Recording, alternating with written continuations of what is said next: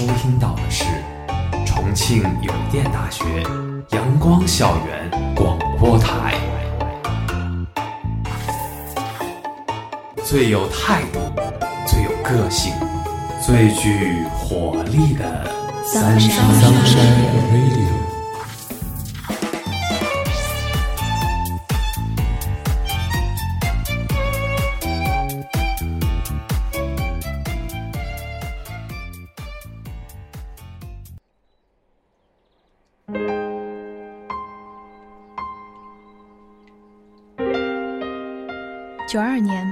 八号，广州一家叫太平馆的西餐厅，在夜幕下，灯光愈显柔矮，衣装整齐的青年男女相视而坐，双双羞红了脸。那是爱情降临之时最自然清静的表现，视而不语，却满眼柔情蜜意；侃侃而谈，却惜难自持。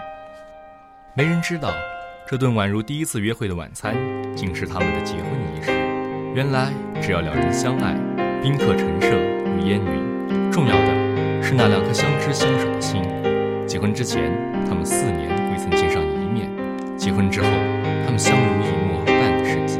他叫周恩来，而她叫邓颖超。听众朋友们，大家好，欢迎收听本期的《一生一世一双人》，我是主播子欣，我是主播景中。今天我们要讲一个爱情故事。没有轰轰烈烈、缠绵悱恻，多的是炽热含蓄、深沉绵长。正如后人评说那般，他们的爱情好比西花厅的海棠，历经春夏秋冬、云卷云舒，依然年年绽放、岁岁芬芳。周恩来，一八九八年三月五日出生于江苏省淮安府山阳县，伟大的马克思列宁主义者，中国无产阶级革命家、政治家、军事家、外交家。中国共产党和中华人民共和国的主要领导人，中国人民解放军主要创建人和领导人。在第一次国共内战中，他参与中央苏区历次反围剿战争，并指挥长征。在西安事变中，他代表中共中央与中国国民党签订合约，共同对日作战。抗日战争结束后，他陪同中共中央主席毛泽东前往重庆，与国民党总裁蒋介石进行重庆谈判。在第二次国共内战中，他代表中共进行北平和谈。他是以毛泽东同志为核心的党的第一代中央领导集体的重要组成人员，在国际上享有很高的威望。周恩来同志的卓著功勋、崇高品德、光辉人格，深深铭记在全国各族人民的心中，在世界范围内也深受敬佩。同时，他也是具才华与美貌于一身的当代美男子。获民国四大美男子之首的无可撼动的地位，这么优秀，所谓男神级别的人物，到底会有着怎样的伴侣？周恩来一生只爱过一个人，叫邓颖超。他才貌都不出众，没有出国留学的经历，也没有显赫的家庭背景，更没有闭月羞花的美貌，甚至可以说是其貌不扬。从他们夫妻二人的照片看来，邓颖超更像是总理的乡间老婆，拿不出手。可就是这样一个平凡的女人，却捕获了周恩来的心。现在，让我们一起走进他们的故事，来一探究竟。说一句是一句，清早上火车站，长街黑暗无行人。卖豆浆的小店冒着热气，从前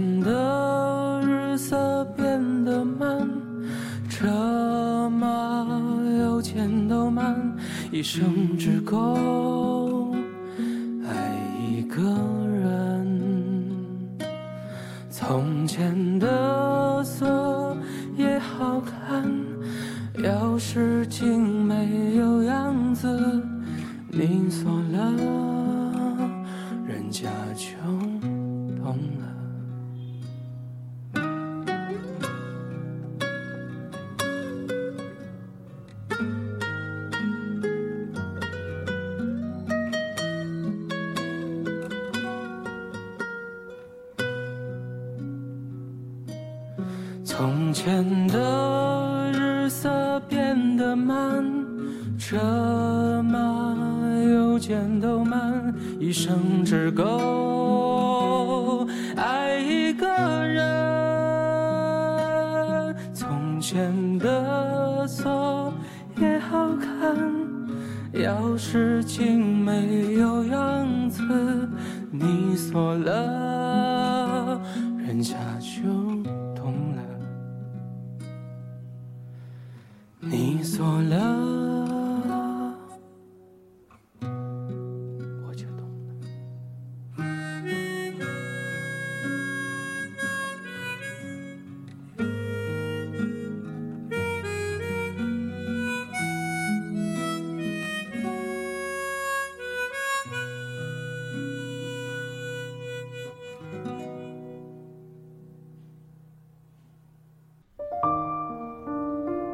记得早些少年时，大家诚诚恳恳，说一句是一句。清早上火车站，长街黑暗无行人，卖豆浆的小店冒着热气。从前的日色变得慢，车马邮件都慢，一生只够爱一个人。从前的锁也好看，钥匙精美有样子，你锁了，人家就懂了。春天到了。百花竞放，西花厅的海棠花又盛开了。看花的主人已经走了，走了十二年了，离开了我们，他不再回来了。你不是喜欢海棠花吗？解放初期，你偶然看到这个海棠花盛开的院落，就爱上了海棠花，也就爱上了这个院落，选定了这个院落，到这个盛开着海棠花的院落来居住。你住了二十六年了，我比你住的还长，现在已经是三十八年了。上面这段文字出自当时已八十四岁高龄的邓颖超之手。一九八八年四月，中南海西花厅海棠花盛开之际，邓颖超睹花思人，写了这篇散文，题为《从西花厅海棠花忆起》，怀念逝去十二周年的周恩来。他们在五四运动中相识于天津，并不是一见钟情，却在一生的相伴中逐渐积淀成深沉的爱。那个戴着鸭舌帽、穿西服。白皮鞋的就是周恩来。有一次开学生大会，一个同学指着台上的周恩来告诉大姐，大姐说：“有。”他当时就觉得周恩来长得很漂亮。周恩来去世后，邓颖超经常在与赵毅的闲聊中讲起他与周恩来当年的那些片段。周恩来与邓颖超相识于五四运动，当时从日本留学归国的周恩来，在天津学生界也很有名气。而在北洋直隶第一女子师范学校读书的邓颖超，是女界爱国同志会的讲演队长。邓颖超后来在文章中形容，彼此都有印象，是很淡很淡的。有趣的是，周恩来很喜欢话剧，而男生的学校没有女生，所以他就扮演女生；而邓颖超所在的学校没有男生，他穿长袍马褂，戴一顶礼帽，扮演着男新闻记者。周恩来还指导他们演话剧，不过邓颖超一直相信那时的周恩来把她当成小妹妹，因为那一年她只有十五岁。一年后，周恩来作为一百九十七名赴法勤工俭学的留学生中的一员前往巴黎，邓颖超则到北京师大附小当了教员，两人鸿雁往来，但仍没有往那一方面想。大姐说：“我知道他那时有一个女朋友。”人长得比我，所以后来恩来跟我提出时，我根本就没往那方面想。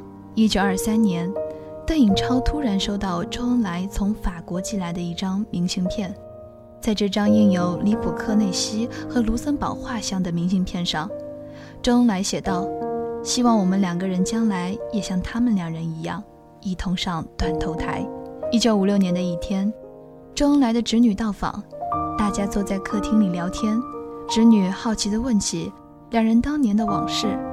周恩来坦诚相告，当年在法国那个美丽的朋友，对革命也很同情，但是我觉得作为革命的终身伴侣，他不合适。在周恩来的眼里，坚持革命的小超变成了终身伴侣的最佳人选。一九二五年，他们在广东结婚。邓颖超后来告诉赵伟。结婚时，周恩来正好在黄埔军校担任政治部主任。得知此事后大家纷纷嚷着让他们请客。他和周恩来就请了两桌张治中何应钦邓演达陈赓李富春与蔡畅等都是到来贺喜的。张治中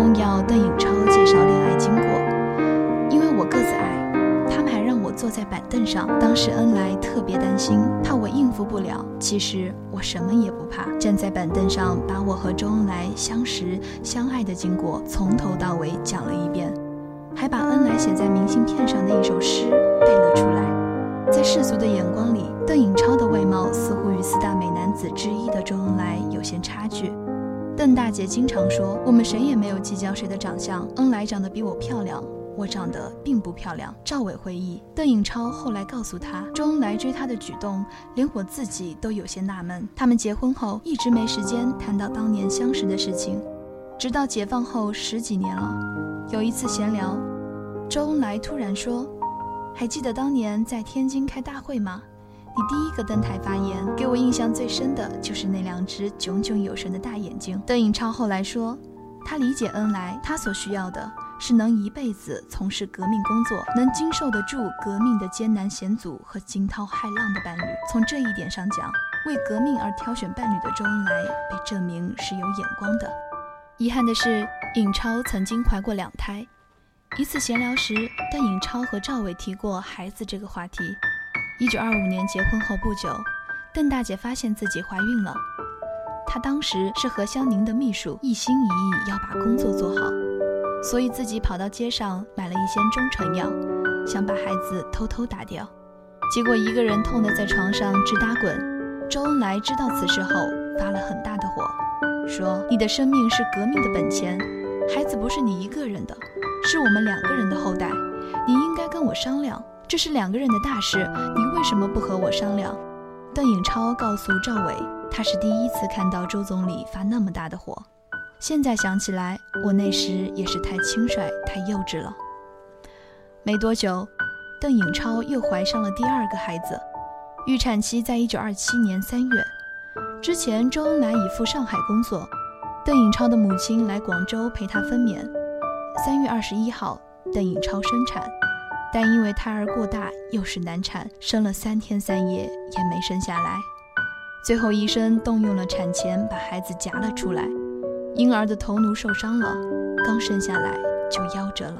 没有子嗣，没有其他人，只有多年不减的深情，一生只爱一人，足矣。一九七五年十一月，刚刚经历一场大手术的周恩来，点名让赵伟陪邓颖超到医院。跟邓颖超进了病房，周恩来从被子里伸出手：“赵伟，咱俩握握手吧。”赵伟赶紧说自己手凉，不用握了。但周恩来却很坚持地说：“要握。”赵伟伸过手去，周恩来轻轻地说了一句：“你要照顾好大姐。”一月八日早上一上班，我打电话告诉医院值班人员，说八点半邓大姐吃早饭，上午先不去了，下午再来。然后问情况如何，对方告知还可以。但半小时后，值班打来电话，语气一串的急促：“呀，赵伟，快来，快来，不好了，不好了！”赵伟一下子明白了，最后的时刻已经到了。这时，邓颖超正在刷牙，问赵伟怎么了。赵伟努力平静地打电话，要马上到医院去。邓颖超匆匆前往，下汽车快步向病房走去。赵伟紧紧扶着她，怕她摔倒，怕她摔倒。两人一推开病房的门，顿时傻了眼。医护人员、工作人员都站在旁边哭。来迟了，没来得及跟丈夫做最后告别的邓颖超一下子倒在了周恩来身上，边哭边喊：“恩来。”恩来，医生仍在抢救。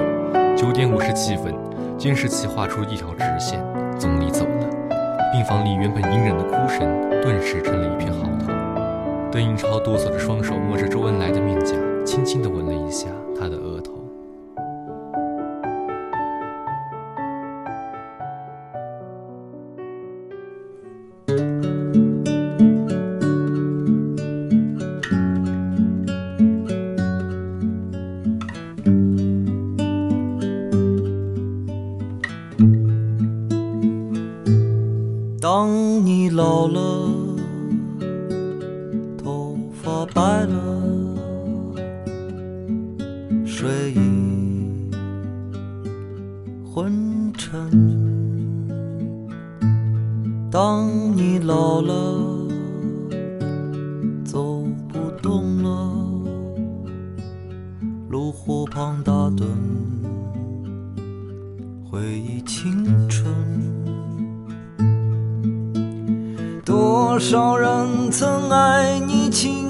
欢畅的时针，爱慕你的美丽，假意或真心。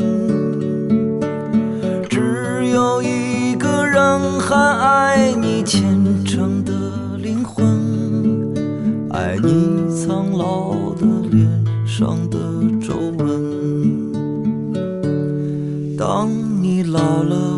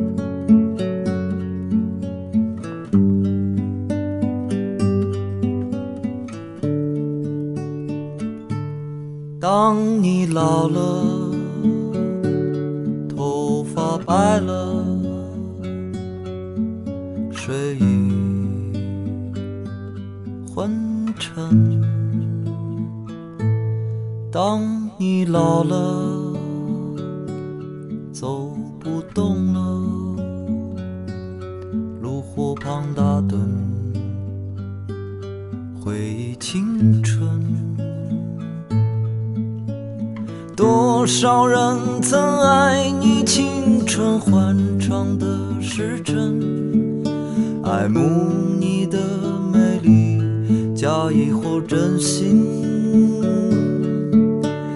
只有一个人还爱你虔诚的灵魂，爱你苍老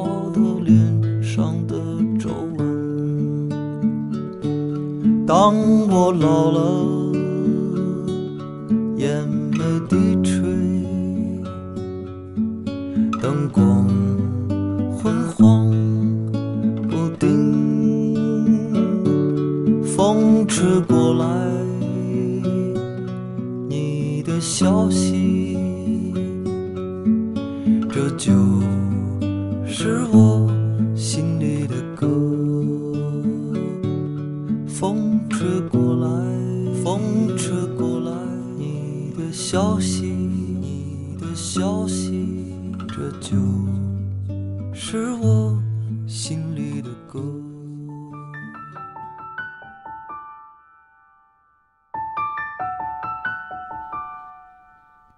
纵观了周邓二人的爱情故事，我们还没有太多的感触。都说过去的人用信传情，下面我们便用他们的家书向大家还原一下当时的他们。恩来，你走了三天了，我可想你的太。这回分别不比往回，并非惜别深深，而是思念殷殷。这回我们是在寓意热爱中分别的。何况在我还有歉意萦绕心头呢？我真的想你，你走了，似乎把我的心情和精神亦带走了。我人在延安，心则向着重庆，有时感觉在分享你与两岩内外故人相聚之欢呢。你走了，好像把舞场的热闹气氛亦带走了。昨晚的舞厅却是冷淡而简色呢。钟声未响十点。男女五星都散场回窑了，但当舞厅音乐奏起来的时候，还是那些照旧的调子。西宫院，梅花三弄。当音乐深深送入我的耳里的时候，亦还觉得那些跳舞的快乐的人们当中有个你的存在。然而，当情感透过了理智，环顾眼前的现实，才意味到你已离开了延安。于是我便惘然了。你如何为远人之念呢？超，昨天你们走后，朦胧睡去，醒来已近黄昏，晚饭以稀饭配火腿充饥。饭后唐诗数首，诗干子一个。时时就寝，服安眠药两包。今晨五时半醒，六时又睡。八时漱口，吃面包两片。孙德及胡光标来时，盖路过至此，家定办水泥厂也。其后王大夫至，甚称赞此兜子，而痛苦亦减轻。大约在五六天可下地，是等你们女子生产期也。我自摸应处已减少，侧睡亦较从前为宜。天气虽热，尚能静心。望你真舍，闻你万千祥。恩来。正以你为念，接到太隆信，知你昨夜睡眠好，不曾受日间多人谈话的影响，悬念着的心如一世重负，而感到恬适轻松。真的，自从你入院，我的心身与精神时时是在不安悬念如重石在压一样，特别是在前一周，焦虑更冲击着我的心，所以我就不自禁的热情的去看你，愿我能及时的关切着你的病状，而能帮助你。现在你一天比一天好起来，而且快出院了，我真快活。过去虽不应夸大说度日如年，但却觉得一日之冗长深重。假如我来曾去看你的话，我希望这几天更快的度过去，期望你欢迎你如期出院。我的心身内外附合着的一块重石可以放下，得到解放一番，我将是怎样的快乐呢？明天不来看你，也不打算再来，一心一意、一心一意的欢迎你回来。我已在开始整洁我们的房子迎接你了。陷阱提你的注意，出院前定要详细的问下王大夫以后疗养应注意的各种事项，勿疏勿为盼。白药已插了吗？是否还分一点留用？我拟明晚去看乃如兄，并送药给他。情长纸短，还闻你万千。影妹手草，七七前妻。听了这夫妻二姓，大家对周邓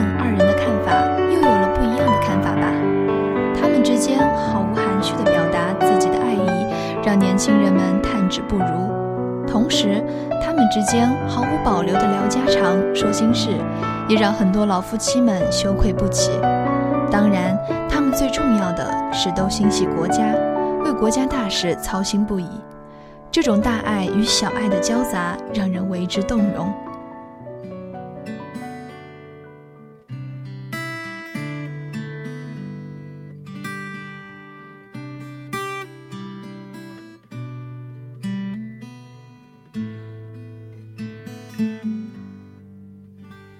这十多年来。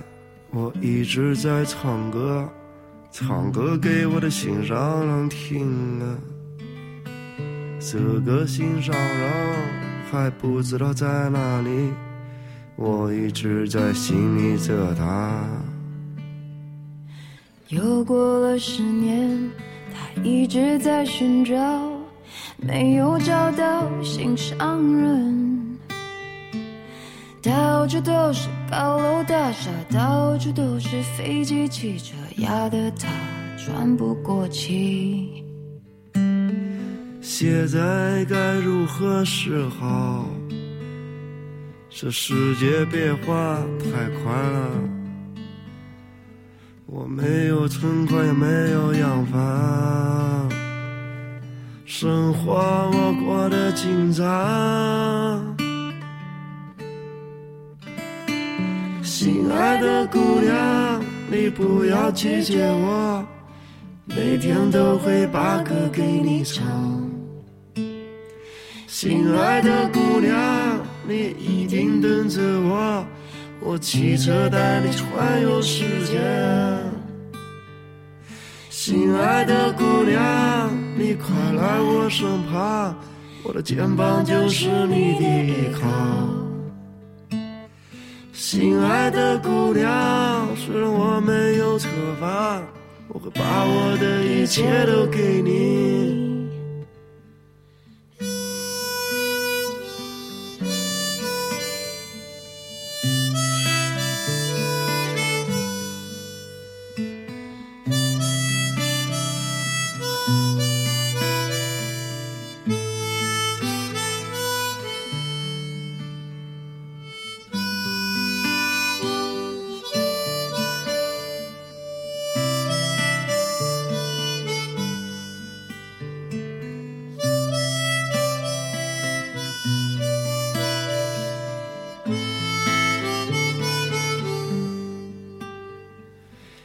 现在该如何是好？这世界变化太快了，我没有存款，没有洋房，生活我过得紧张。亲爱的姑娘，你不要拒绝我，每天都会把歌给你唱。亲爱的姑娘，你一定等着我，我骑车带你去环游世界。亲爱的姑娘，你快来我身旁，我的肩膀就是你的依靠。亲爱的姑娘，虽然我没有车房，我会把我的一切都给你。这三十多年来，我坚持在唱歌，唱歌给我的心上人听啊。这个心上人还不知道在哪里，感觉明天就会。出现。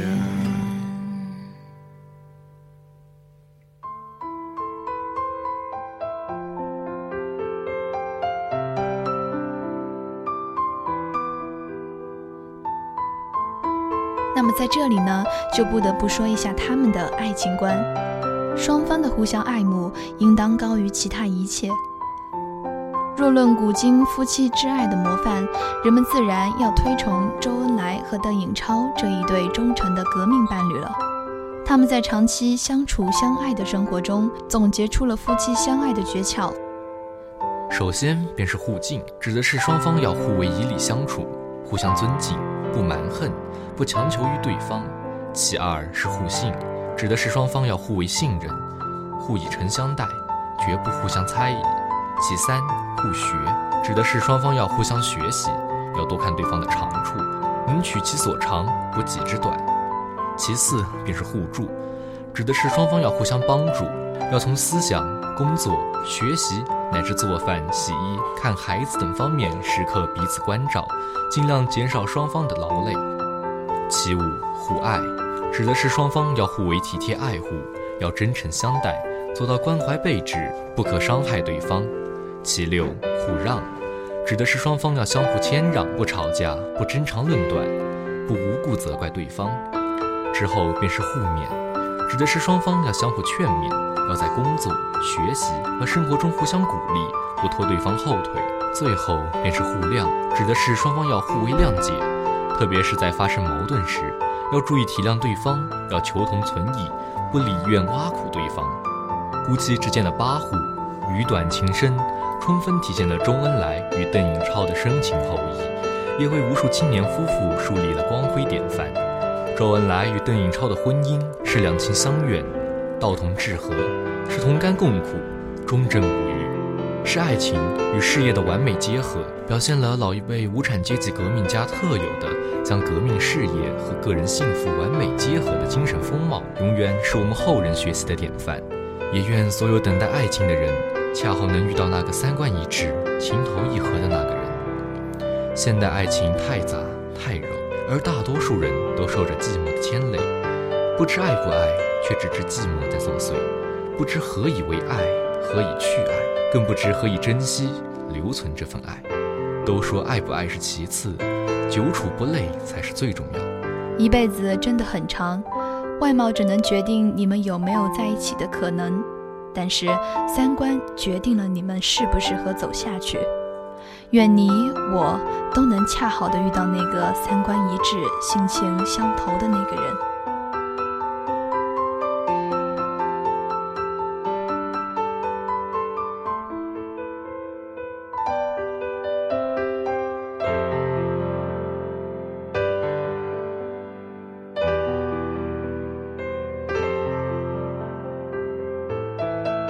今天的节目到这里呢就结束了，下期节目我们再见。我是主播静中，我是主播子欣。